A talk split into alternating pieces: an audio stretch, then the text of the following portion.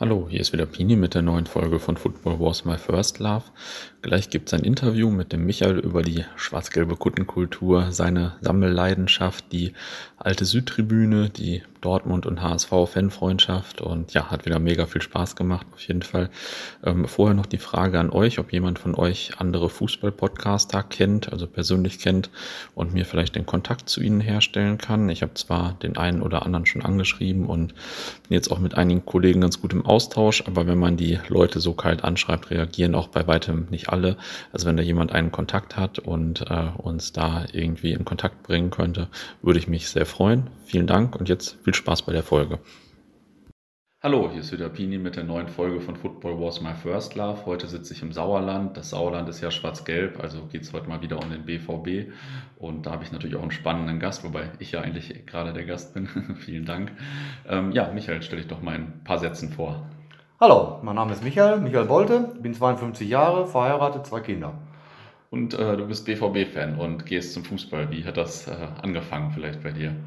Ah, Borussia, also ich muss dabei sagen, mein Vater war immer ein Blauer und der besorgte irgendwann mal Karten für das Spiel Gelsenkirchen gegen Borussia. Und dann bin ich, mein Bruder und ich sind dann mitgefahren. Natürlich erste Klatsche, 5-1 verloren. Einzige Tor hat äh, Ente Littens gemacht. Aber es ist. Und es hat geregnet, kann ich mich auch noch daran erinnern. Mhm. Aber es hat dich offensichtlich nicht abgehalten, BVB-Fan zu werden dann.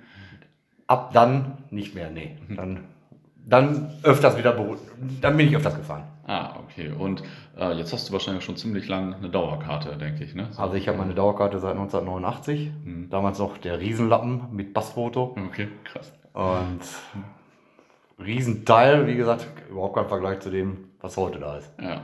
Und da warst du wahrscheinlich auch schon ein paar Jahre unterwegs und mit Dortmund. Ja, da war ich vorher schon unterwegs. Also, ja. wie gesagt, mein allererstes Spiel war damals in Gelsenkirchen gegen Gladbach, 1975. Mhm. Da sind wir mit dem Sportverein damals dahin gefahren, da war ich acht Jahre alt. Mhm. Ich frage mich heute noch, warum meine Eltern mich da alleine hingelassen haben. Und das erste Dortmund-Spiel war dann 1980 mhm. zu Hause gegen den HSV. Das war das erste Spiel in Dortmund. Aber dann auch mit Papa, muss ich mit Papa fahren.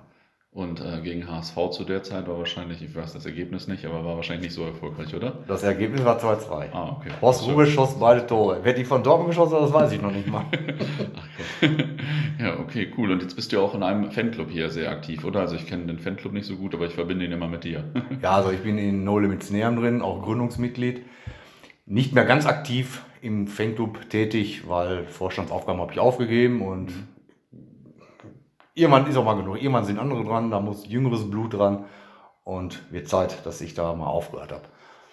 Der Fanclub ist immer noch aktiv, aber aufgrund der Kartensituation, dass man nicht mehr so ganz viele Karten bekommt, ist leider so, dass man halt nicht mehr mit zehn Mann aus dem Fanclub dahin fahren kann, sondern ja. nur noch maximal zu zwei, vier oder sechs Mann. Wenn überhaupt noch sechs Mann. Wann habt ihr den Fanclub damals dann gegründet? Den Fanclub haben wir damals in Lodge beim Auswärtsspiel, beim Europapokalspiel in Lodge gegründet. Mhm. Und bis wir den alle so hintereinander, die Mitglieder so gefragt haben, das war 1997, wo wir mhm. den dann gegründet haben. Ja, cool, ist ja schon eine Zeit her und krass, dass den dann noch gibt. Also ja, ja den gibt es immer. Lang. Also Gründungsmitglieder gibt es leider nur noch drei seit der Zeit, aber sind noch aktiv. Ja, cool. Und du bist äh, ja eigentlich auch immer noch so bei jedem Spiel dabei oder fast immer so, oder? Also ich sehe dich also, häufig. Also Heimspiele bin ich ja wirklich jedes Spiel dabei, seit Jahren. Also das mal ein Spiel, das ist, das ist, da bin ich mal nicht da gewesen, habe ich Urlaub gebucht und habe nicht am Spielplan geguckt. Da bin ich mit meiner Familie zur Nordsee gefahren und haben wir das Spiel, was ich nicht gesehen habe, beim, B, beim BVB Fanclub in Cuxhaven in der Kneipe so. geguckt. mit meiner Frau sogar. Und, und ich glaube, das hält es mir heute noch vor. Aber das, sonst bin ich wirklich jedes Spiel. Also das, ich wüsste jetzt wirklich keins, was ich nicht gesehen habe. Mhm. Also Mittlerweile habe ich auch meine Tochter infiziert, die fährt dann auch schon mal mit mir mit und das ist schon mal gut. ja, gute Erziehung auf jeden Fall. Ja. Ich kenne dich ja eigentlich äh, primär in Kutte, glaube ich. Und äh, hinter deiner Kutte stecken bestimmt auch so viele Geschichten, oder? Aber es sieht jetzt nicht so aus wie eine, die, ich, die man irgendwie bei Karstadt kaufen kann oder so. Nein, also die Kutte ist wirklich, wirklich schon verdammt alt. Es ist auch erstmal eine zweite. Die erste, die muss ich dann leider umändern, weil da irgendwann mal passt sich da nicht mehr rein. Also das mhm. war eine Kinderkutte und irgendwann, der Bauch wird auch mal ein bisschen größer. Und die Kutte, die trage ich jetzt, also ich bin Kuttenträger seit 82, 83 in der Zeit. Und diese Kutte, die ich jetzt habe, die ist Anfang der 90er entstanden. Ja. Die habe ich dann und seitdem immer wieder neue Aufnäher drauf. Ja. Und also ich ziehe sie wirklich zu 90 Prozent im Stadion an und das ist äußerst selten, dass ich sie mal nicht anhabe. Mhm. Und wenn ich sie nicht anhabe, werde ich auch sofort nicht erkannt. Von und die Aufnäher, äh, die haben ja früher auch eine große Rolle gespielt. Und ähm, ist das jetzt immer noch so? Sind das irgendwie, steckt hinter jedem Aufnäher da eine besondere Geschichte oder wie ist das so? Ja, teils. Also man, früher hat man Aufnäher unter der Südtribüne gekauft, da, während der Halbzeit, da gingen welche durch, die verkauften die Aufnäher. Aber heute ist das so, man hat mehr Bezug zu den Aufnähern, die man draufnäht, wenn man die Fanclub selber kennt. Mhm. Ich habe einige HSV-Fanclub-Aufnäher auf der Kutte drauf, die, die treffe ich regelmäßig und da habe ich einen guten Bezug zu. Aber auch meine Kutte besteht hauptsächlich darin, durch alte Aufnäher, weil da sind uralte Fanclub-Aufnäher drauf, die kenne ich noch von früher und mhm. da sind auch nur gedruckte drauf, ganz wenig gestickte, was so heute noch so in ist. Aber die ein bisschen Bezug ist, hat man zu den Aufnähern, aber nicht jeden. Mhm. Also historisch gesehen kam erst gedruckte Aufnäher und dann gestickte? Genau. Oder erst kam, es, erst kam gestickt, äh, gedruckte Aufnäher. Die mhm. fing so Ende der 70er an, Anfang der 80er. Und dann fing das an mit gestickter Aufnäher. Das, die gibt es so ungefähr seit 83, 84 so in der mhm. Kante. Ja, und die wurden halt immer gesammelt. Eigentlich habe ich die nie so gesammelt, eigentlich doch schon. Ich habe sie immer erst gesammelt für die Kutte. Mhm. Aber dann hatte ich mal eine, dann hatte ich so viel Aufnäher, ich denke, oh, die passen ja alle gar nicht auf die Kutte drauf. Was machst du denn jetzt? Ach komm, jetzt sammelst du die mal. Ja, ja und dann, wenn du einen Fanclub triffst, hör mal, ab die Aufnäher und die hast du dann angesprochen. Ja, dann wurde das immer mehr, immer mehr und irgendwann brachte Manny Weiß aus Dortmund, das ist die Nummer eins der ganzen Aufnähersammler in Dortmund, der hat mal ein Heft rausgebracht und das habe ich mir mal zugelegt und da habe ich festgestellt, boah, da fehlen mir doch noch ganz schön, ganz schön viele. Und dann habe ich die Fanclubs mal alle angeschrieben und ich habe es jetzt so weit gebracht, dass ich mir bis auf einen gestickten Aufnäher soweit alle habe. Ja, bis ein einziger gestickte, der fehlt mir noch und das ist, sind die Emden-Borussen. Mhm. Und Manni weiß, hat diesen Aufnäher, aber ich habe den nicht. Aber ich weiß auch nicht, wo ich ihn herkriegen soll. Ich habe jetzt wirklich in Emden schon Zeitungsanzeigen. Ich habe Leute angesprochen. Ich habe alles versucht um diesen Aufnäher. Ich habe sogar rausbekommen, wer den Aufnäher gestickt hat. Nur ist der gute Mann verstorben. Und ich habe da keinen Erben oder sowas ausfindig machen können, wer Kontakt zu diesem Mann hatte. Also ich bin immer noch auf der Suche nach den Aufnäher von Emden Borsum, aber ich weiß nicht, wie ich ihn kriegen soll. Ja, also kurzer Aufruf hier, falls jemand diesen Aufnäher hat, dann wisst ihr, was zu tun ist. Und ähm, von, von wann ist dieser Aufnäher? also ich habe recherchieren können, dass der Aufnäher so Mitte der 90er Jahre gemacht wurde. Ja. Ich, ich, mir hat mal jemand ein Foto zugespielt. Da war Aki Schmidt, der war zu der Gründungsversammlung, war der dabei. Mhm. Und da gibt es ein Foto von. Und dann habe ich Aki Schmidt mal gefragt, ob, die kriegen ja schon mal so Präsente von den Fanclubs. Ja. Und Aki sagte, ja, da könnte er sich nicht mehr dran erinnern. Ja. Weil der, der fuhr damals auch viele Fanclubs ab. Und ja, klar. Wie gesagt, also ich, es gibt ein Foto davon. Laut den Trikots konnte man ganz genau erkennen, die waren so 94, 95 aktiv auf dem Bild. Aber ich habe nie rausgefunden, ob irgendeiner diese Aufnäher hat, weil man die weiß, der hat eine. Also ich würde sagen, es wäre ein Pseudonym, weil keiner kennt diesen Aufnäher. Mhm. Nur halt man nie weiß, wie man hat. ja, nicht schlecht. Ich frage gleich noch ein bisschen zu der Sammelleidenschaft. Das ist ja, also Sammeln ist äh, ziemlich mein Ding. Ich frage noch vorher ein bisschen zur Kuttenkultur. Also erstmal vielleicht zu deiner Kutte noch. Gibt es da irgendwie einen Aufnäher, den du besonders liebst oder der ganz besonders ist? Oder? Ach, eigentlich so gesehen sind alle besonders. Also ich, ich hatte sonst immer auch viele gestickte Aufnäher drauf, aber dann habe ich mal eine Sammlung bekommen. Da waren, die bestand aus nur gedruckter Aufnäher. Mhm. Und das waren einige HSV gedruckte und einige BVB gedruckte. Und einige, die fehlten mir auch, die sind natürlich in meine Sammlung, Sammlung gelandet. Mhm. Aber die mir nicht fehlten, die habe ich dann auf Kutte, die quasi doppelt hatte, ne? Ja. die habe ich dann auf Kutte genäht. Und da habe ich gesagt, komm, jetzt machst du mal die Kutte auf alt. Machst du nur gedruckte drauf. Mhm. Ja, und dann habe ich so uralte HSV-Aufnäher noch bekommen. Und die sind zwar gestickt, aber die sind auch so von 78. Mhm. Und sieht ja gut aus. Und dann habe ich mir gedacht, komm, so machst du das mal.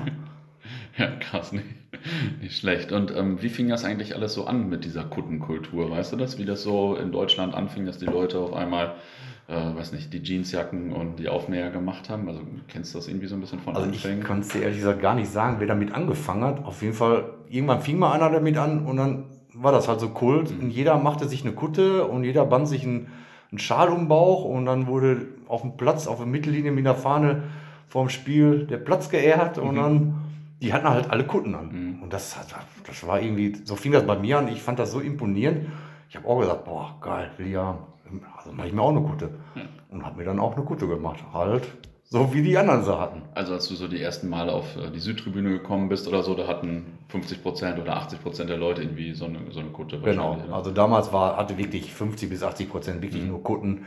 Und das war halt, was, was, das, das hatte jeder, das mhm. war halt so. Mhm. Ne, die Älteren, die fingen damit an und die Jüngeren, ich war damals noch jüngerer, die fanden das natürlich total cool. Die Alten, die haben sowas und das, du wolltest immer da mithalten. Das war das war es halt. Ja. Ne? Und äh, wie wurde das dann irgendwann weniger so mit den Kutten? Also, dass das, das, weniger Leute getragen haben? Also, das mit den Kutten ging etwa so bis 84, 85, würde ich jetzt mal mhm. sagen. Dann, dann, merkte man auch, dass, dass die Hooligans immer mehr wurde. Es wurde immer mehr, es wurde viel gewalttätiger in den Stadien. Mhm. Und damit die nicht so erkannt wurden, haben die halt ihre Kutten abgelegt und sind in, tja, nachher war es modelabelt, sind natürlich mhm. damit rumgegangen und dadurch wurden Kutten immer weniger. Mhm. Kutten wurden auch später ziemlich verpönt auch unter, bei den Hooligans und es zogen sich immer mehr aus der Kuttenszene zurück. Es wurden immer weniger, immer weniger. Dann kam Mitte der 90er, da war alles, was schrill war, war in. Da waren Kutten überhaupt nicht mehr in. Man mhm. sah hin und wieder mal eine. Da hatten wir diese neongelben Trikots, die jeder lieber anzog statt ja. Kutte. Und das war alles so. Okay, äh, so viel zur Kuttenkultur mit der Hochphase und so. Äh, wie war das denn, oder auch als dann ein bisschen weniger wurde, wie war das denn für euch, als man auf einmal Kutten einfach so kaufen konnte? Also das, ich glaube, man konnte ja bei Karstadt oder irgendwie sonst wo irgendwie einfach kaufen oder irgendwann? Nee, Kutten so. selber kaufen konnte man gar nicht. Also man Ach kaufte so, sich die Jeansweste in mhm. irgendeinem Secondhand-Laden mhm. und die Aufnäher, die konntest du bei Karstadt kaufen. Mhm. Die wurden ja nachher unter Lizenz, wurden die ja verkauft. Ah, okay. Mhm. Auch heute noch am Stand gibt es ja auch noch Aufnäher aber halt keine Fanclub-Aufnäher. Also nee, das stimmt. Das der Fahnengott, also ich sag mal, der Aufnähergott, das war Fahnen Hörmann damals. Mhm. Der hat die verbreitet, der hat die gemacht, der hat die gedruckt für alle Fanclubs in, in Dortmund. Das waren alles gedruckte. Und der erste gestickte war, der recht früh war, das war der BVB Fanclub Chorknaben Lippstadt. Mhm. Das war der erste, der gestickte Aufnäher rausgebracht mhm. hat. Meines Wissens, also das, ich habe das mal so recherchiert ja. und ich wüsste kein Fanclub, der ältere, gestickte Aufnäher hat wie die Chorknaben in Lippstadt. Mhm. Mittlerweile, mittlerweile heißen die, glaube ich, die Optimisten. Wenn ich Ach so, ja, die Chorknaben kannte ich gar nicht überhaupt. Nee, das sind, die sind nachher übergegangen als, als Optimisten. Ah, okay. Und ich habe mal ein ehemaliges Mitglied von dem getroffen und der hat mir ein bisschen was von diesen Aufnähern auch erzählen mhm. können. Und der hatte auch zufällig nur einen da, den ich dann meinem Freund Manni Weißer geben konnte, Gott sei Dank. Ja, cool. Und das war mit der erste gestickte Aufnäher und wie gesagt, Fahn Hörmann, der hatte das Monopol, der machte gedruckte Aufnäher, Rückenaufnäher für alle Fanclubs in, mhm. in Anfang der 80er. Ja, und nachher Fahn Hörmann hörte auf, der war nachher in der Brückstraße, war der mhm. auch. Und der hörte auf, ja, und dann konntest du die Aufnäher so Anfang 90er, Mitte 90er, die konntest du dann wieder am Stand vom Stadion kaufen mhm. oder halt bei Karstadt und ich weiß gar nicht, Kaufhof, meine ich, hätte ich auch mal gesehen. Die hatten auch früher so viele. Ja, doch, Kaufhof war es, glaube ich. Ja. Und da konntest du auch, aber nicht mehr die, die keine Fänge drauf. Ja, eher so dann. Genau. Die, ja, verstehe. Ja, krass. Und ähm, als dann die äh, Ultras aufkamen, so die jungen Ultras, da war Kutte ja auch so ein bisschen negativ, äh, negativ konnotiert, so der Begriff, sage ich mal. Man sagt dann immer die Stimmung von den Kutten und so weiter und so fort. Kann ich mich noch daran erinnern, habe ich wahrscheinlich auch selbst gesagt. Das meinte jetzt, glaube ich, nicht äh, die alten Kutten, die da schon immer hingehen, sondern natürlich viele Leute, die dann eigentlich vielleicht nicht so den ganz engen Bezug zu Borussia hatten. Aber das war für euch bestimmt komisch, als das auf einmal so ein negativer Begriff wurde, oder? Ja, also da, das hat mich auch manchmal zweifeln lassen. Da habe ich gesagt, tust du das überhaupt mal an? Ziehst du überhaupt eine Kutte mhm. an? Aber jeder guckt dich blöd an, als wärst du der letzte Assi. Mhm. Was bist du denn für ein Clown und Kutte? Guck mal, du hattest da hinter dir mal duschen. Guck mal, eine Kutte. Oh mhm. Gottchen, nee, ne? Und dann habe ich aber gesagt, weißt du was, die können mich doch alle gerne mal. Ich habe das schon eher wie du im Stadion gewesen bist. Das stimmt. Und dann habe ich die, ich habe sie nicht bei jedem Spiel an. Ich, es gibt auch mal Tage, da habe ich keinen Bock drauf einfach. Mhm. Also das ist scheiß Wetter draußen, dann siehst du immer aus wie ein HB-Männchen, so dick ja. eingepackt und dann die Kutte drüber. Ich sage, das mache ich auch nicht. Oder wenn es richtig bitter kalt ist, dann habe ich lieber drei Jacken an, wie eine Kutte darüber noch. Mhm. Aber ich sag mal, zu 90 Prozent habe ich die Kutte wirklich an und ich werde mittlerweile auch schon nicht mehr erkannt, wie ich sie nicht anhabe. Mhm. Das ist ganz interessant. Ich bin vorm Spiel immer im, im Schwimmbad unten, mhm. vor der Südtribüne und also wenn ich sie mal nicht anhabe, Leute, was ist los? Muss man irgendwo hin? das ist dann so eine Frage. Nicht schlecht. Ähm, wie viele Leute gibt es denn heute in Dortmund noch so, die so alte Kutten tragen, sage ich mal, die so diese Kuttentradition, Kuttenkultur leben? Also es gibt noch einige Leute, die die Kutten schon seit ewigen Zeiten anhaben. Aber man merkt auch in letzter Zeit, ich kriege aufgrund meines Hobbys, ich habe eine eigene Seite auch wegen mhm. meinen Aufnähern, kriege ich Anfragen, wo ich Aufnäher, wo man Aufnäher her haben könnte, weil sie wollten sich auch eine Kutte machen. Mhm. Das hört man das mittlerweile. ja, es kommt langsam wieder. Also ganz ja. extrem ist es in Hamburg, das weiß ich. Mhm. In Stuttgart ist es ganz extrem und Hannover. Mhm. Die haben unheimlichen Run auf Kutten. Da will jeder wieder eine Kutte haben und so. Ich sehe das, das in Dortmund auch und ich werde wirklich oft angeschrieben, kann man bei dir Aufnäher kaufen, weil ich will auch eine Kutte haben und also es sind jetzt in Dortmund, sage ich jetzt mal, vier feste Fanclubs. Das ist der BVB mhm. Fanclub Schwert der Ärgste. Das ist mhm. Das ist nur ein reiner Kuttenfanclub, genauso wie die. Die sind auch eine Legende. Genau, die sind eine Legende, ja. die gibt es schon seit 89. Ja. Die haben jetzt im Sommer auch 30 Jahresfeier gehabt, da waren wirklich nur Kunden mhm. anwesend aus Hamburg. Ihre alten Kunden, die waren da, die haben sie alle, alle wieder rangeholt und es war wirklich eine ganz tolle Party, wo nur Kunden waren. Also es war kein Ziviler, nur mhm. Kunden. Ne? Und dann muss man die Revierfreunde Dortmund noch erwähnen, da sind sehr viele mit Gute. Mhm. Oder die Ewinger Sturmfalken, gibt es auch mhm. schon ganz lange und die Sektion Thurgau. Da sind auch welche drin, die haben auch gute. Also ich sag mal, von den Sammlern, von den Aufnähersammlern sind es vielleicht so 20, 25, 30 Mann, die jetzt speziell Aufnäher sammeln. Nicht so intensiv wie ich und Manfred vielleicht, aber doch schon. Ja, kann man so sagen. Ja, cool. Und habt ihr dann auch speziell äh, mit Kunden von anderen Vereinen zu tun? Du jetzt über deine Seite, aber ähm, gibt es da so generell äh, vielleicht dann einen Bezug zu anderen Vereinen? HSV habe ich schon gesehen, aber generell auch zu anderen Vereinen? Ja, es gibt jetzt bei Facebook seit kurzer, also ich sag mal seit einem halben Jahr vielleicht, gibt es eine Gruppe, eine Facebook-Gruppe, die heißt Kundenträger mit Tradition. Mhm. Und das war, die wurde von zwei Gladbachern gegründet. Mhm. Und die haben das Pech gehabt, die haben einen Kollegen von mir in Hamburg angeschrieben und der kann natürlich jeden guten Fan aus Hamburg, mhm. einschließlich die Dortmunder. Und der gab die ganzen Adressen von den ganzen guten Trägern aus Hamburg und Dortmund weiter. Und das war, das war wie ein Schneeball. Ja, also die Gruppe gibt es seit einem halben Jahr und wir sind jetzt weit über 800 Mitglieder. Ach, cool, aus ganz Deutschland. Aus ganz Deutschland. Es ist ja. je, aus jedem Verein in ganz Deutschland mindestens eine ja. Kutte dabei. Also die Nummer eins ist, glaube ich, Gladbach, Hamburg, Stuttgart, ganz viel Frankfurt. Ja.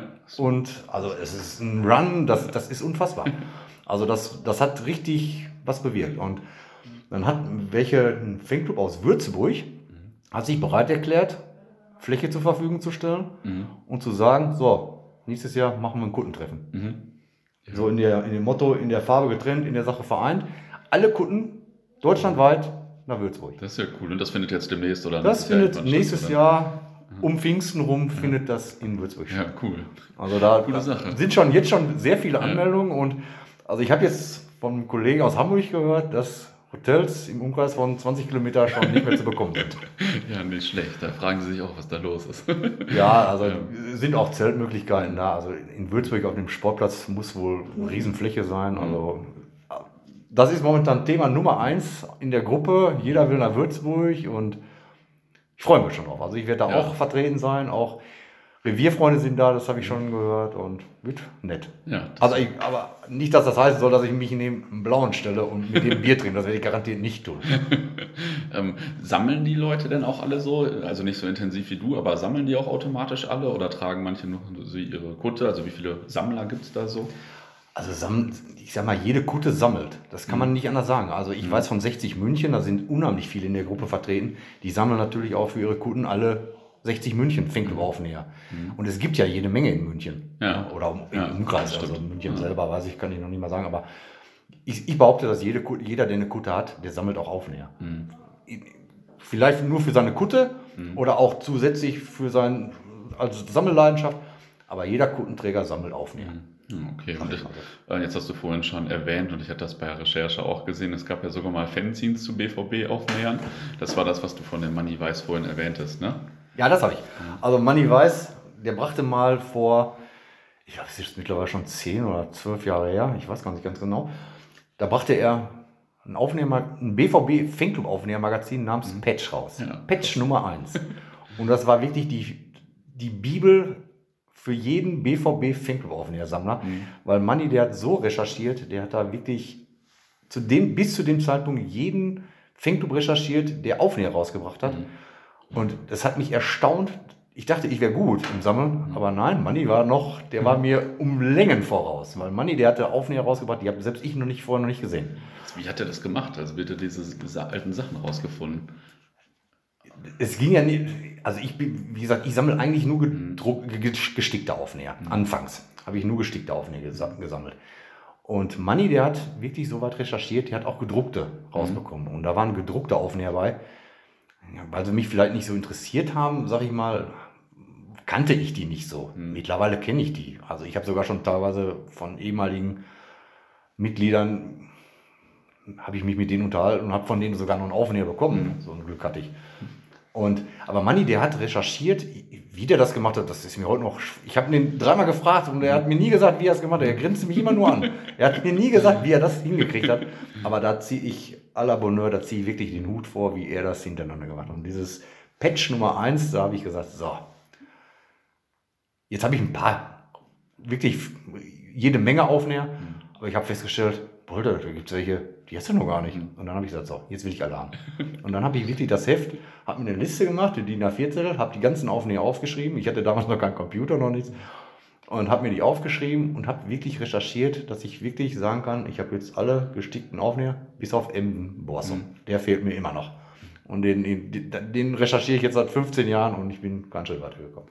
Aber wie bist du an die anderen rangekommen? Hast du im Stadion das mal bei wem auf einer Kutte gesehen oder mal von ihnen? Gab es den Fanclub immer noch? oder? Nein, Manni, Manni hat, wie gesagt, die Fanclubs aufgelistet mit, mit Anschrift, Name, Ah, okay. Anschrift Okay. und dann war teilweise eine E-Mail-Anschrift dabei, dann hast du die angeschrieben, dann war die aber nicht mehr aktuell, aber dann hast du schon mal den Namen gehabt, da konntest du auch schon mal was mit anfangen. Ja. Und wenn der Fanclub aus Hamm kam, da wusstest du genau, Telefonbuch rausgesucht, so, und den hast du angerufen. Wenn da fünf waren, hast du fünfmal angerufen. Ja. Aber irgendwann hatte ich den richtigen. Und dann habe ich die so nach und nach alle wieder durch, dieses, durch eigenes Recherchieren, habe ich die dann bekommen, weil die Anschriften, die waren ja teilweise schon gar nicht Mann, aktuell. geil. Also das war immens. Also, also, dieses, also dieses Patch Nummer 1 hat für mich quasi gesagt, wo ich gesagt habe, jetzt will ich alle haben. So, wir haben uns jetzt hier einmal kurz äh, Patch Nummer 1 angeguckt und äh, wir haben festgestellt, da gab es auch ein paar Fälschungen und so. Wie kam das, äh, dass die gefälscht wurden auch? Also Fälschung entstand dadurch, dass die rein kommerziell waren. Also da, die wurden, damals wurden vor, vor der Nordtribüne, da wurden Verkaufsstände aufgebaut und damit die Leute Umsatz machten, damit die Leute auch Klamotten kauften, wurden Fanclub, zum Beispiel, als Beispiel jetzt mal Fanclub Borsigplatz 88. Das war ein aktiver Fanclub damals, die fuhren wirklich jedes Spiel auch. Und die haben Aufnäher rausgebracht, originale Fanclub-Aufnäher, die auch der Fanclub selber gemacht hat. Aber der Verkäufer vor den, an den Buden hat mal irgendwann gesagt, ach komm, da mache ich mal eine, mach ich mal selber welche von. Und hat da wirklich 200 Stück von aufgelegt, Okay. was natürlich nicht im Sinne des Fanclubs war. Ja, das glaube ich. Und es waren zum Beispiel die Warriors, waren auch ein aktiver Fanclub. Damals, Anfang der 80er waren die sehr aktiv, 81 rum. Die wurden mittlerweile, sind auch wieder aktiv geworden. Die haben sogar wieder neue Aufnäher letztes Jahr rausgebracht. Okay. Nur der gleiche Aufnäher, nur eine Nummer kleiner, genau mit dem gleichen Layout, alles. Und die wurden dann auch an den Verkaufsständen verkauft und das war alles rein kommerziell. Die Leute, der, der, der Verkäufer, der hat gesagt, komm, da kannst du gutes Geld mitmachen und hat da mal eben 200 Stück von aufgelegt. Das hat aber nicht jedem gefallen dann, ne? Nee, ich weiß auch, dass die Trainaways, die haben teilweise acht Fälschungen, mussten die hinnehmen. Okay. Also es wurde, dann war die, zum Schluss war die Lokomotive auf dem, auf dem Aufnäher, die war lila.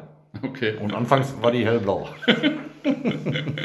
Ja, krass. Und wie viele äh, BVB-Aufnäher gibt es denn jetzt so? Also ich habe mal nachgezählt, also wir haben ganz genau 403 Aufnäher. Okay. Davon sind 264 gestickte, 84 gedruckte, 37 gedruckte Rückenaufnäher, 18, gedruckt, äh, 18 gestickte Rückenaufnäher, macht insgesamt 403 Fanclub-Aufnäher. Ja. Plus die, die wir noch gar nicht kennen. Ja. Ich habe zum Beispiel vor zwei Tagen in der Post einen Aufnäher gehabt, den hat mir ein Kumpel aus Hamburg den Tipp gegeben. Da hat ein Hamburger eine alte BVB-Kutte gekauft und da war ein Aufnäher drauf, den kannte ich noch nicht. Mhm. Und das sind natürlich, ne, Das ist wie Weihnachten dann, oder? für mich ja.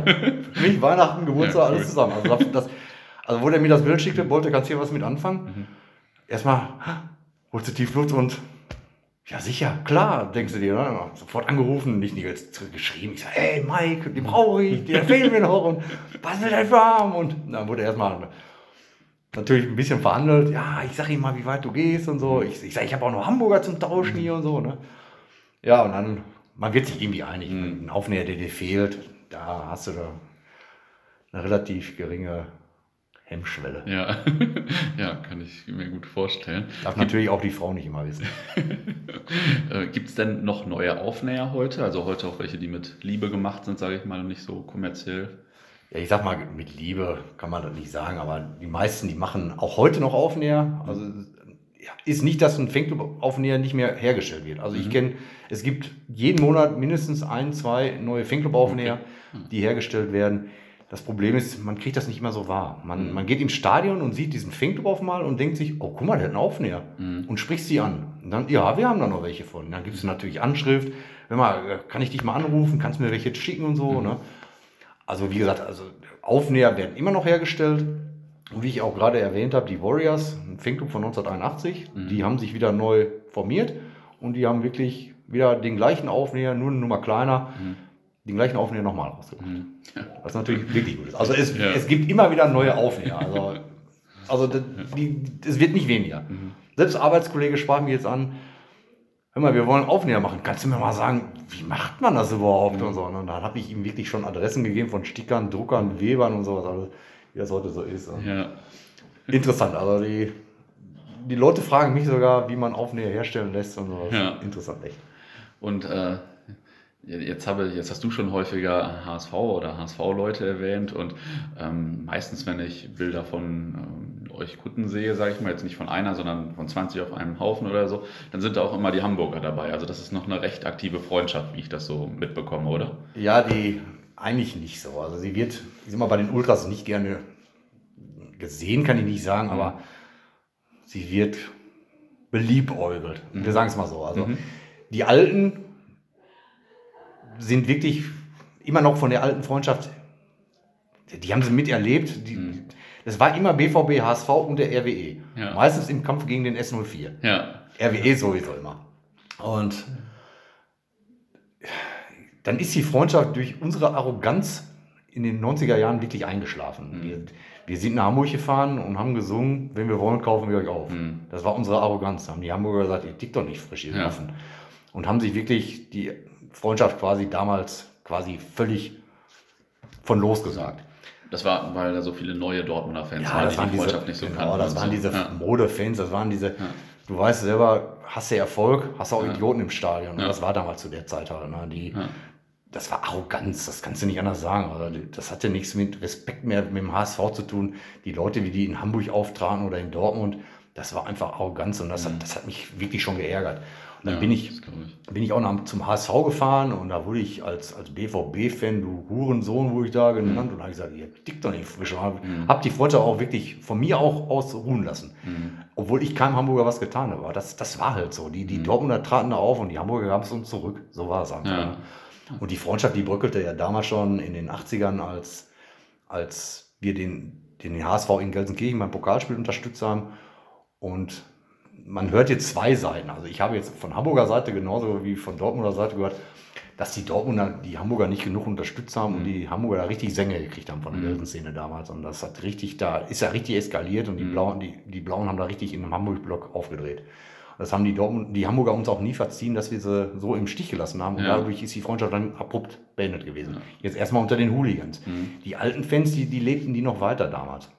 Bis zu den 95, 90 wo das erste Spiel, das letzte Spiel hier, wo Borussia Meister wurde gegen den HSV, mhm. da waren noch viele HSV-Fans auch auf dem Platz. Mhm. Da ging das alles noch. Aber dann fing das an, komisch zu werden. Als, der ja. Meist, als, als Dortmund dann Erfolg hatte, hatten wir natürlich auch Erfolgsfans im Stadion. Das ja. kann man nicht anders sagen. Und ja. da, die, da sind wir wirklich welche so durchgeknallt gewesen, das gibt es überhaupt gar nicht. Und da ist die Freundschaft wirklich, hat gelitten. Und vorher war das so, habe ich ein paar Mal gehört, man ist in Hamburg aus dem Zug ausgestiegen und irgendwelche Leute, die man gar nicht kannte, haben einen schon umarmt und so weiter, oder? Wir, ich, ich, beste Beispiel, ich bin gebürtig aus Aalen und wir sind damals, der BVB Fanclub Aalen, sind immer mit dem HSV Fanclub Lübeck, mhm. die extra von Lübeck einen Freitags angereist wurden, oder die kamen angereist am Freitagabend, die wurden vom Bahnhof abgeholt, dann wurde bei uns in eine Kneipe gegangen, mhm. da wurde es zusammen mit den Hamburgern getrunken, die übernächtigten, die nächtigten bei jedem BVB-Fan, der in dem BVB-Fanclub Aalen drin war.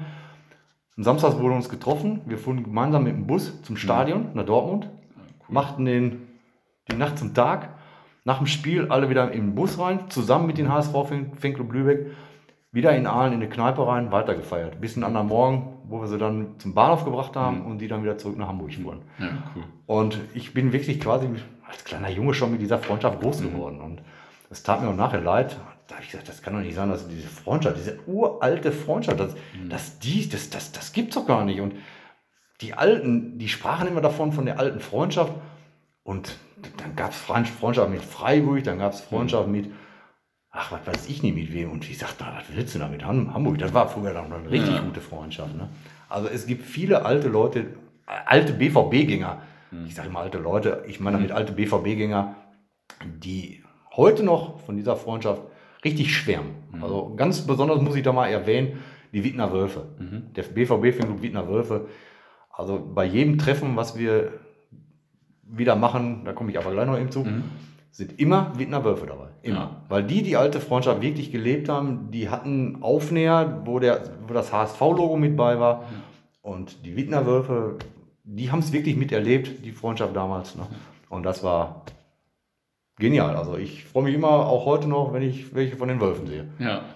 Ja, waren ja auch schon mal hier im Podcast und das war auch genau, äh, die absolute genau. Mega-Folge auch. Ähm, jetzt äh, sehe ich aber trotzdem immer noch, also du hast gesagt, das ging dann ein bisschen zu Ende und du hast es auch von dir aus ruhen lassen, aber heute trefft ihr euch ja wieder, wenn ich das richtig sehe. Ja, das fing, das, das ist eine ganz kuriose Geschichte gewesen. Also das, das war, das, eigentlich ist das unglaublich gewesen. Ich habe bei eBay, klar, als, als Sammler ist eBay meine erste Adresse und bei mhm. Und dann, du, du lernst Leute kennen bei eBay, die Aufnäher dealen und die speicherst dir als Favorit ein und dann verkaufte man HSV-Fan einen Dortmund-Aufnäher. Mhm. Das war der BVB-Fanclub Weddinghofen, Stammtisch Weddinghofen. Und der wollte den verkaufen. Und ich sage, ja, kommst du, wie, kommst du denn an den Aufnäher dran? Und äh, ja, er hätte eine große Sammlung HSV, er wäre HSV-Fan und fuhr schon seit ach, Anfang der 80er fuhr er schon mhm. zum HSV und er hätte mal mit HSV-Aufnäher gesammelt und er wollte jetzt losgehen, er hätte jetzt keine Lust mehr auf Sommer, hätte jetzt keinen Bock mehr. Mhm. Ich sage, ja, und hast du denn noch mehr Dortmund-Aufnäher? Und da kamen wir so ins Gespräch und ich sage, gib mir mal deine Telefonnummer. Und dann haben wir mal telefoniert, sonst ging das immer über E-Mail. Und dann haben wir mal telefoniert, dann haben wir gemerkt, mein Gott, der ist, der ist genau auf deiner Wellenlänge. Was, was, du von HSV, was du von Borussia denkst, dachte der vom HSV. Ja. Die alte Freundschaft hat der mitgemacht, der wusste, was die alte Freundschaft ist. Und da hat sich wirklich eine Freundschaft entwickelt. Das kann man nicht anders sagen. Jetzt hatte ich nur das Glück, dass von meinem Freund Bernd der Kollege auch Aufnäher dealte. Der hat auch bei eBay Aufnäher verkauft und mit dem kam ich vorher schon in Kontakt. Mhm. Und dann habe ich rausgehört, dass die beiden sich kannten. dass sie in einem Fanclub sogar sind. Cool. Und dann haben wir gesagt, weißt du was, lass uns mal treffen. Also ich sag, ich sag, wir haben so viele Interessen hier, diese alte Freundschaft, das ist ja unglaublich. Ich sage, lass uns die mal wieder auflegen. Mhm. Und wir schwärmten immer so von dieser alten Freundschaft mit dem HSV, BVB und HSV. Und haben gesagt, komm, wir treffen uns bei beim, beim Spiel, wenn der, wenn, wenn der BVB in Hamburg spielt, ich komme hoch. Ich kenne noch ein paar Leute, die, die finden die Freundschaft auch ganz gut und bin auch mit einem Dortmunder da hochgefahren und wir waren sieben Mann, mhm. die der, an der Elbe auf der Treppe gesessen haben. Das waren zwei BVB-Fans und fünf HSV-Fans. Mhm. Alles Kundenträger, muss man dabei sein. Und das war genau vor sieben Jahren. Ah, okay. Und beim letzten Treffen, als der HSV hier in Dortmund gespielt hat, waren wir an die 250 Ach, BVB und HSV-Fans, die wir zusammengekriegt haben. Wie habt ihr das gemacht? Auch alles Kunden dann so alles aus Kunden. Umfeld? So. Viele Kunden, muss ich ja. dabei sagen. Nicht alles Kunden, aber ja. viele Kunden. Ja, es sind unheimlich viele HSV-Fans gekommen, die damals auch mit dem HSV immer in Dortmund waren. Hm. Ich muss dabei den, den Stefan Kaiser mal erwähnen, vom HSV Fanclub Schwarz-Gelb. Mhm. 1981. Das ist ja geil. Den hat er 1981 ja. unter dem HSV Fanclub Namen Schwarz-Gelb gegründet. Cool. Und den lernte ich natürlich auf dem Treffen kennen. Der, mhm. die, die Hamburger, die sind untereinander so gut vertaktet. Und Bernd, der kannte den natürlich auch und wie, das so ist. Und wir kamen zusammen, wir waren zum Schluss 250 Mann. Mhm. Das war unglaublich. Also es waren nicht nur Kunden, aber viele aber auch viele, die gesagt haben, ey, das gucke ich mir an. Ja. Also wir, ich muss dabei sagen, also wir hatten sogar Artikel in der Bildzeitung, in der Sportbild, hm. in der Westfalenpost, in der Rundschau hatten wir, cool. wir hatten Artikel ohne viel Werbung zu machen, ja. selbst in Faszination Fanbild. Ja, Da habe ich hingeschrieben, ey, hör mal, wir haben da Spaß dran. Kannst du uns mal irgendwie so eine Vorschau davon schicken oder so? Vielleicht schicken wir mal so, sofort einen Reporter vorbei. Das haben sie zwar nicht gemacht, aber die Anzeige haben sie geschaltet. Ja, die haben gesagt, cool. hier, da ist ein Treffen hier, BVB-Fans und HSV-Fans, feiern die alte Freundschaft. Ja, und dann so kam das. Und wie gesagt, wir sind mit sieben Mann angefangen in Hamburg und waren zum Schluss in Dortmund 250 Mann. Und das, da der HSV ja auch letzte Saison, vorletzte Saison abgestiegen ist, Mhm. Da waren schon wirklich welche Betriebe, die gesagt haben, scheiße, sehen wir uns ja gar nicht mehr. wieder. Ja. Aber es sind immer BVB-Fans in der Nähe, wenn der HSV im Nordrhein-Westfalen spielt, sind immer BVB-Fans anwesend. Mhm. Ob das in Duisburg ist, in Bielefeld, in, zum Pokal in Osnabrück, in Bochum, das, das haben wir jetzt richtig mal getoppt. Da haben, da haben die ja nachmittags gespielt und wir haben abends gespielt, Da oder? hat der HSV in Bochum gespielt Ja. und wir spielten um 15.30 Uhr zu Hause gegen Ah, ja, Wolfsburg. okay. Dann sind die HSV-Fans nach dem Spiel nach Dortmund gekommen und haben auf uns, in der roten Erde, auf uns gewartet. Ja, cool. Dann sind wir mit, ich glaube, es waren 70 Mann, 50 HSV-Fans und der Rest aufgefüllt mit Dortmunder. Man kann gar nicht sagen, wie viele Dortmunder es waren. Auf jeden Fall, es waren 50 Mann. Ich bin auch noch mit in Bochum gewesen, habe die Jungs dann noch begrüßt, als habe die von, Bochum, von Dortmund bis nach Bochum begleitet, habe mit denen in Bochum noch ein Bierchen getrunken, habe gesagt, so, ja, bis gleich. Habe hab mich im nächsten Zug wieder nach Dortmund Ja, gefahren. krass. Aber nächstes Jahr wollen wir das dann so toppen, dass wir uns vorher eine Taxe bestellen, Karten für das Spiel Dortmund gegen, ich glaube, gegen Augsburg spielen die nächstes im, im Februar. Und dann wollen wir mal sehen, dass ein paar HSV-Fans auch mit auf die Süd kommen, dass wir das Spiel gemeinsam Ja. gucken.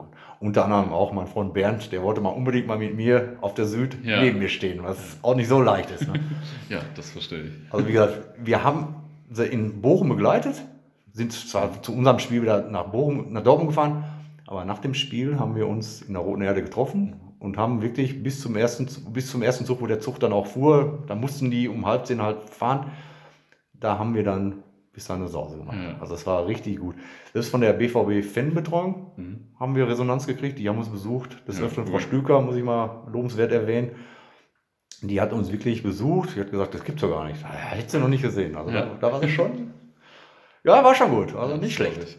Also die alte Freundschaft, sie lebt wieder. Ja, Nicht bei jedem. klar. Ja, Also ich weiß es von den Ultras, die garantiert nicht. ja Weil die- ja auch ein paar Vorfälle zwischendurch und Genau, so weiter. genau, aber die- gut, das ist halt so, ne? Ja, da, da, da hatten ja selbst als beim letzten Vorfall, als die, ich glaube, Popdown war es, die trafen ja unsere Ultras in der U-Bahn, Ja. keine 100 Meter von dem Treffpunkt, wo wir waren. Ja, Und da wurde ja in Hamburg gesagt, warum haben die Hamburger Kunden uns nicht geholfen? ja. Die wussten, dass wir da waren, weil der Polizei war ja alles innerhalb von fünf Minuten alles abgeregelt. Und Ja. da fragst du, was war denn da los? Und dann kriegten wir auch sofort mit, ja, die Hamburger sind da auf Dortmund getroffen. Ja, Ja, und das ist soweit so eskaliert, dass die, die, die Ultras in Hamburg gesagt haben, also die Kunden von Hamburg, hm. die lernen uns jetzt von der anderen Seite kennen. ja. Und ich weiß, dass wirklich die Kunden, wenn die, die HSV-Kunden, wenn die auf Toilette gingen, kriegten die Polizeischutz. Die gingen wirklich mit ja. Polizeischutz auf Toilette. Ja, aber es ist Gott sei Dank alles friedlich geblieben. Es ist zu keiner Auseinandersetzung gekommen, was ja auch nicht Sinn der Sache ist. Hm, Ja, das stimmt. Jetzt hast du schon so viele coole Sachen erzählt, aber jetzt musst du noch ein paar Sätze zu deiner äh, Fankarriere sagen. Vielleicht erstmal zur alten Südtribüne oder so. Ach ja, Südtribüne, gut. Also das war schon früher als kleiner Junge auf der Süd, das war schon ein Erlebnis. Das war, das war das Größte, was dir passieren konnte, als BVB-Fan auf der Süd zu stehen. Und wenn du dann noch im Südblock 13 gestanden hast, Ja. das war, ich glaube, da warst du dem, dem lieben Gott ziemlich nah. Muss man so sagen. Aber Ja. es ist nicht so wie früher, also so wie heute. Es ist, es war klasse. Also das war, das war so ein Feeling. Du gehst die, gingst die Treppe hoch und du sahst schon dieses riesige Schild Block 13 in roten Schrift. Also das war immens. Und dann gingst du so richtig ehrfürchtig in diesen Block rein. Wir haben immer in 13 Ecke 14 gestanden. Also da, da war noch kein Zaun, das wurde noch, damals noch nicht so getrennt wie heute. Wir wussten, da ist Block 14, der fängt die an, wo da Stufen waren und das war's. Da haben wir immer gestanden, jahrelang. Und es war gigantisch. Also es war immer so ein Gefühl. Es war auf, auf der alten Südtribüne war immer eine Riesengemeinschaft. Das war immer ganz klasse. Du brauchtest keinen Vorsänger, so wie heute. Irgendeiner fing in je, irgendeiner Ecke irgendein Lied an. Und binnen von Sekunden sang das die ganze Tribüne. Dann Bauchläden. Da gingen sie früher mit Bauchladen runter. Ich höre nur, heute rufen Flaschenbier und Kaugummi noch jemand. Das war der Ruf, die ging da. Geil. Dann kriegtest du ein Flaschenbier in einen Becher reingekippt, wo nur Schaum war und regte sich immer auf, dass der Dödel da das Bier zu schnell da reinkippte, weil da nur Schaum drin war und den Rest hat er weggekippt. Aber du kriegst jetzt immer Flaschenbier und Kaugummi noch jemand. Das war immer wichtig. Aber, und ich, ich, man muss ehrlich sagen, man kannte früher auf der Tribüne also mehr Leute wie heute. Mhm. Weil heute das Publikum einfach du siehst nicht immer dieselben, ja. aber früher sahst du wirklich nur dieselben. Die hatten immer eine Karte. Ja.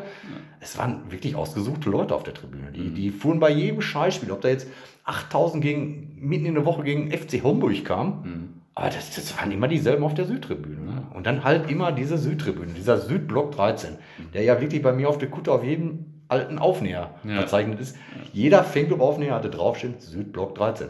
Das war halt die Südtribüne. Und das war wirklich ich, ich sag's nicht gerne, aber es war echt eine Macht. Mhm. Das war wirklich, also wenn, wenn ich in der Schule war, wollte, was hast du Wochenende gemacht? Ja, ich stand auf der Süd. Wie echt? Warst du echt da? Durftest du dann ohne Eltern ein? Ich sag, ja klar, durften die nur nicht wissen. Wir mussten Papa immer versprechen, dass wir auf der Nordtribüne gehen. Aber wir sind immer Süd gegangen. Ja, war gut, war, war schon, also die, die Zeit, die möchte ich nicht missen. Also da hast du wirklich Dönekes erlebt, die erlebst du da heute garantiert nicht, wirklich nicht. Die erlebst du da nicht. Es wurde früher eine Solo-Tonne in den Block reingebracht, eine riesen Mülltonne, so eine große, kennt ihr auf Rädern, die, mhm. die, die, mit zwei Mann in diesem Müllwagen, die, die, die ging über die Köpfe. Und als sie unten war, ging sie wieder hoch und dann war sie wieder oben, dann ging sie wieder nach unten. Eine Solo-Tonne, die haben die gefeiert, wie Könige. So, so doof war das damals. Und es war, na gut, dann war auch natürlich auch Alkohol im Spiel. Hattest du auch ein paar Lieblingsgesänge oder sowas oder einfach egal? Also es gibt so uralte Gesänge, ich kann mich da schon gar nicht mehr dran erinnern. Also ich habe letztens mal, ich weiß gar nicht, irgendein YouTube-Video, da waren alte BVB-Gesänge. Mhm. Da habe ich gesagt, boah, guck mal, das haben wir ja früher echt mitgesungen. Mhm. Ich kann mich jetzt gar nicht mehr dran erinnern, welches es waren. Aber es waren schon einige, die heute ja. so gar nicht mehr gesungen werden. Ja. Also ist schon interessant gewesen. Also damals die Zeit, ich möchte sie nicht missen. Sie war knüppelhart, also es waren auch nur Raufereien auf der Tribüne. Mhm. Das, das würdest du heute nicht erleben. Da wurde sich gekloppt wie ein Kesselflicker, wenn mal einer irgendein Bier umgepempelt hat. Aber das wurde sich nachher, sag mal, die beiden, die sich zusammen erst die Köpfe einschlugen, saß, saß du nachher vor der Bierbude unter der Südtribüne. so war das halt. Es, ja. es, war wirklich so. Es, war nicht, es ist nicht so wie heute. Mhm. Nicht, längst nicht so.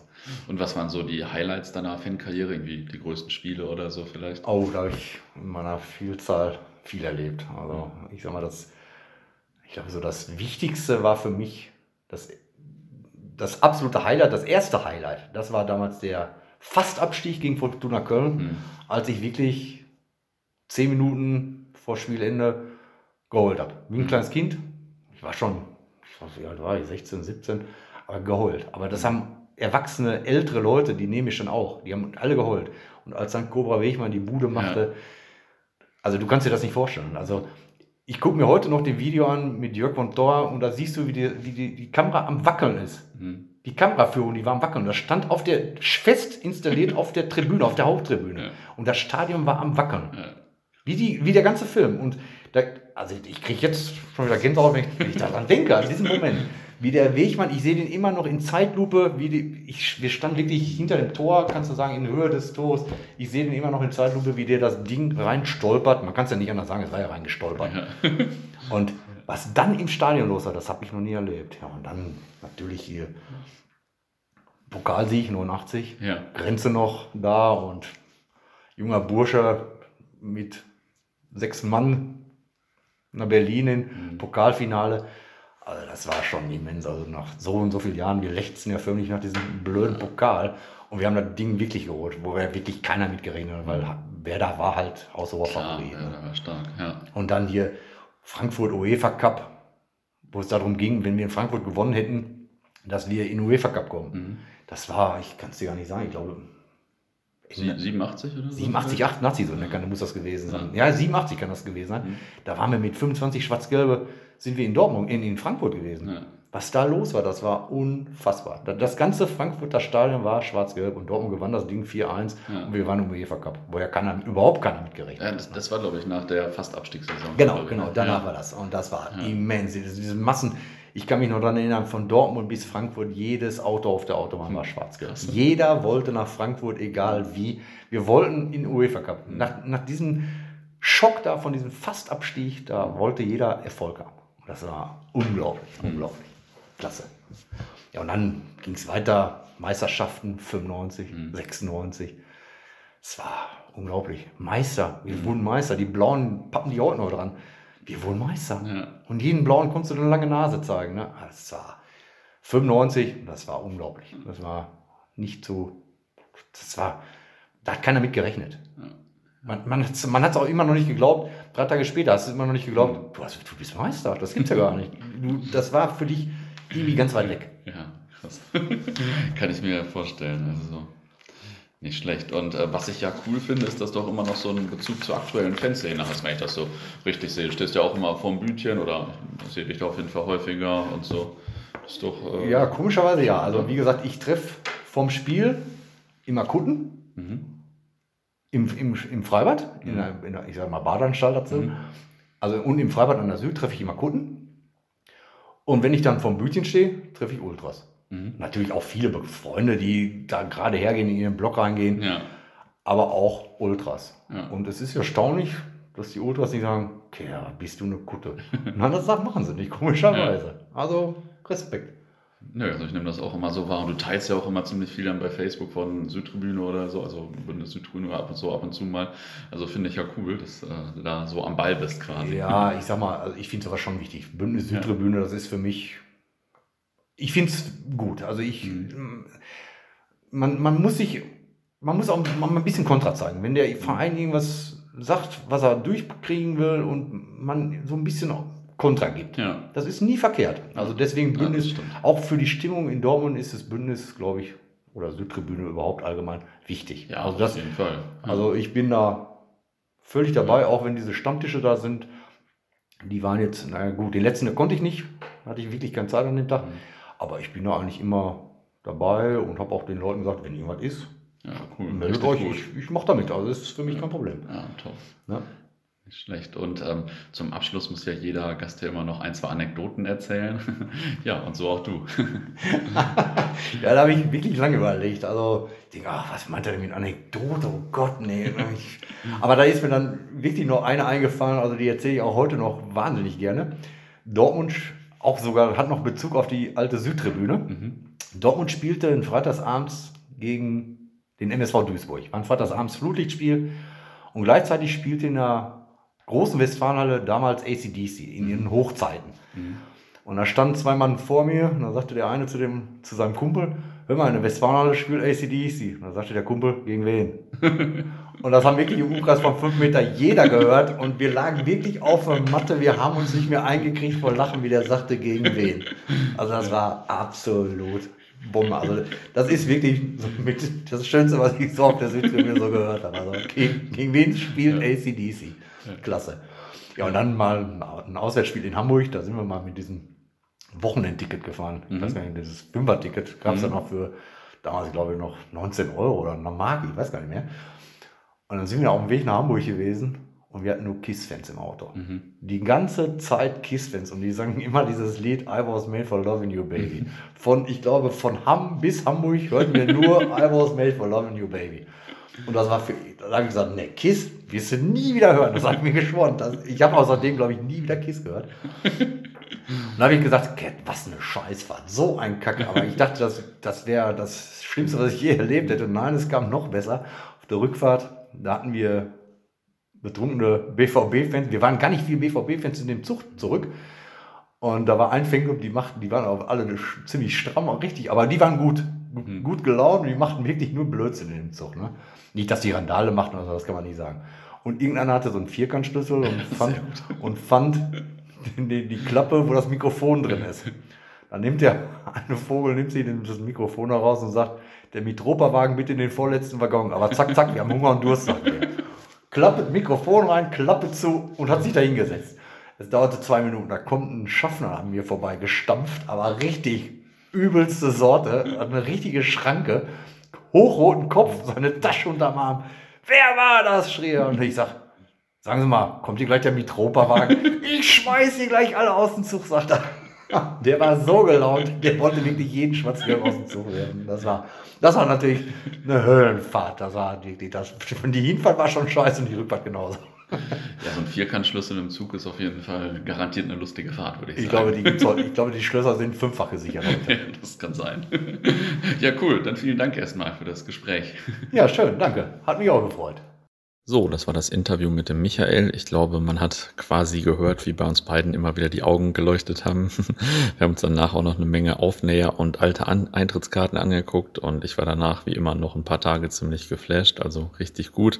Ähm, wenn euch die Folge gefallen hat und ihr mir noch nicht auf den diversen Plattformen folgt, dann könnt ihr das natürlich gerne tun, sei es bei Facebook, bei Instagram, bei Spotify oder einer anderen Podcast-Plattform.